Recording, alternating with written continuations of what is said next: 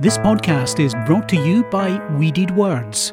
WeededWords.com. Custom apparel decoration and intellectually appealing design. Привет! Вы слушаете 15 эпизод подкаста «5 минут». Это подкаст для тех, кто учит русский язык. Меня зовут Евгения Власова. Я веду блог properrussian.com и преподаю русский язык. Почти месяц я была на каникулах. Но каникулы закончились, и начиная с этого выпуска я снова буду публиковать новые эпизоды раз в неделю, по выходным. Сегодня мы поговорим про кашу. В русском языке каша означает любую крупу, сваренную на воде или на молоке. Наверное, самый близкий перевод слову «каша» – это porridge. Однако porridge готовят в основном из овса или пшеницы, а кашу можно варить из любых зерен.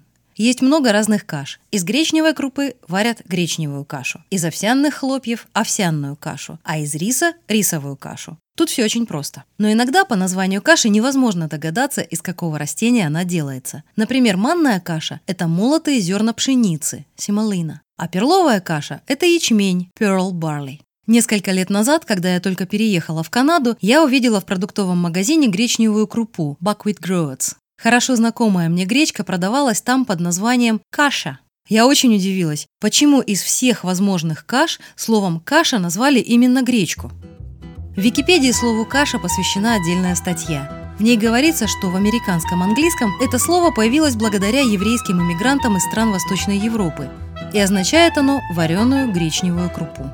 Считается, что каши полезны для здоровья. В них много клетчатки, витаминов и минералов. Физически слабому, худенькому человеку иногда говорят в шутку «мало каши ешь». Кашу можно отнести к cereals, но каша отличается от традиционных американских cereals тем, что в Северной Америке хлопья заливают холодным молоком или соком, а в русской кулинарной традиции крупу варят и едят кашу, пока она горячая. Каша может быть самостоятельным блюдом, а может служить гарниром. Например, гречневая каша – это отличный гарнир к мясным блюдам с подливкой – грейви. Есть две каши, которые в советской культуре стали значить больше, чем еда. Это манка и перловка. Сладкую манную кашу обычно варят малышам, потому что ее не нужно жевать и она легко усваивается. Похожая на пудинг манная каша дала название модной обуви. В конце 40-х годов в СССР начали производить обувь на толстой, но легкой подошве из пористого каучука. Белая или кремовая подошва внешним видом напоминала манку. Так появилась ультрамодная обувь на манной каше. И где твои туфли на манной каше? И куда ты засунул свой свободный пиджак?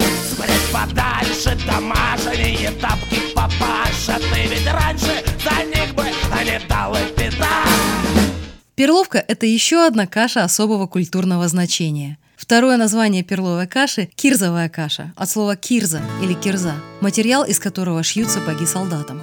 Дело в том, что перловая каша является частью армейского рациона. Перловку готовят солдатам так часто, что в военном жаргоне для нее даже появились специальные названия – перлофан, шрапнель или болты. А повар придумал ужин.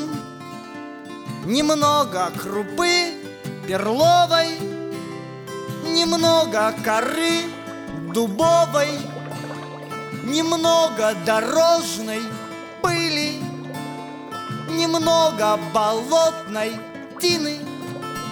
Солдат не умрет голодным в заключение я хочу поделиться своим любимым рецептом гречневой каши. Это рецепт на 4 порции. Итак, обжарьте на сковороде на медленном огне чашку гречневой крупы.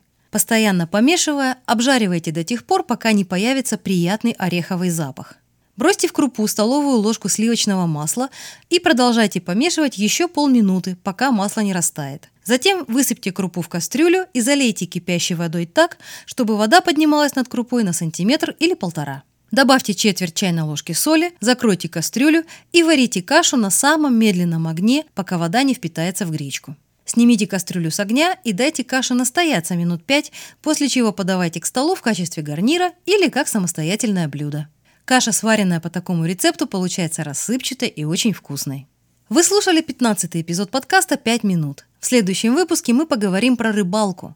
С вами была Евгения Власова. Всем хороших выходных и до встречи через неделю.